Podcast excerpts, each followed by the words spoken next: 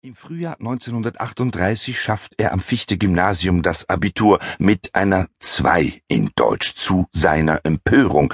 Aber diesem jüdischen Jungen aus Polen eine Eins zu geben, da weigern sich die Lehrer, egal was er weiß oder kann. Schon vorher sind seine Eltern und sein Bruder Alexander nach Polen zurückgezogen. Alexander hat eine Ausbildung zum Zahntechniker gemacht und hofft auf gute Arbeitsmöglichkeiten außerhalb Deutschlands. Er weicht dem Nationalsozialismus aus nach Warschau. Dort eröffnet er eine Praxis. Vater David Reich zieht zu ihm. Aber Marcel will nicht mit. Er will in Berlin bleiben oder notfalls nach England. Doch im Oktober 1938 steht frühmorgens plötzlich ein Polizist in der Wohnung in Charlottenburg und nimmt ihn mit aufs Revier. Ausweisung. Packen darf er nicht. Fünf Mark und eine Aktentasche. Das ist alles, was ihm bleibt.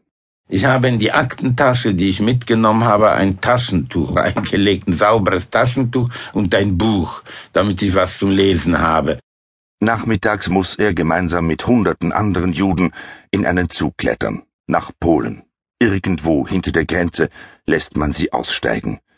Er ist 18 Jahre alt und muss ganz von vorn anfangen. Ohne wirklich Polnisch zu sprechen und mit fünf Mark in der Tasche kommt er in Warschau an.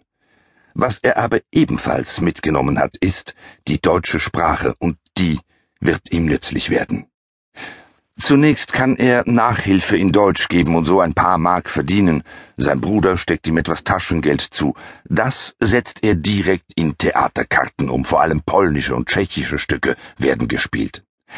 Seinen Vornamen Marcel endet er in Marceli. Das klingt weniger deutsch. Deutsche sind in Polen nicht sonderlich beliebt.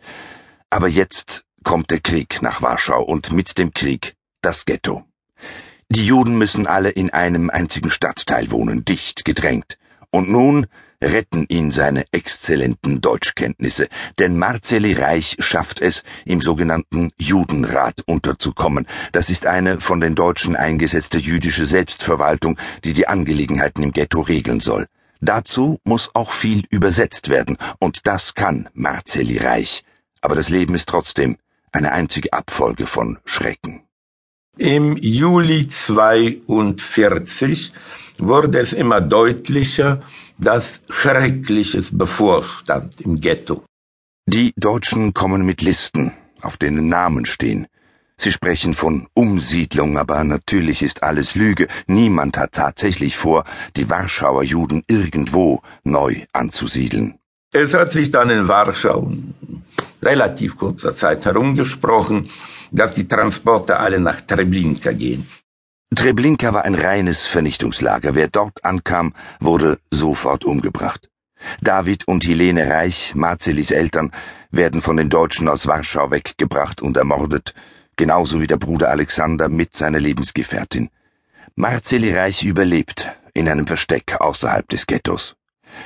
Als der Krieg vorbei ist, bleibt er zunächst in Polen. Er lässt sich von der Staatssicherheit anstellen und landet 1947 in der polnischen Botschaft in London als Mitarbeiter des Auslandsgeheimdienstes.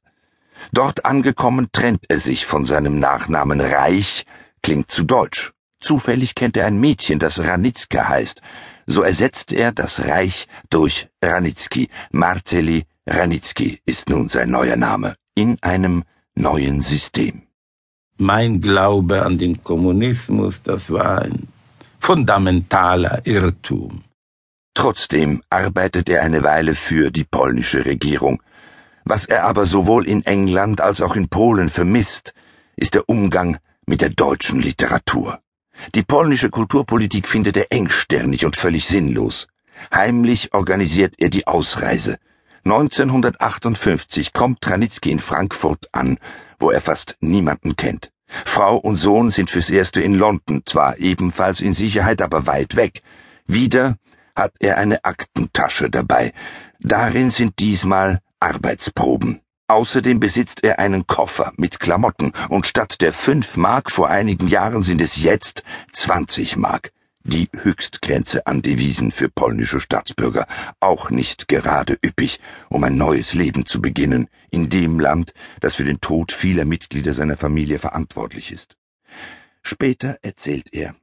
Der entscheidende Augenblick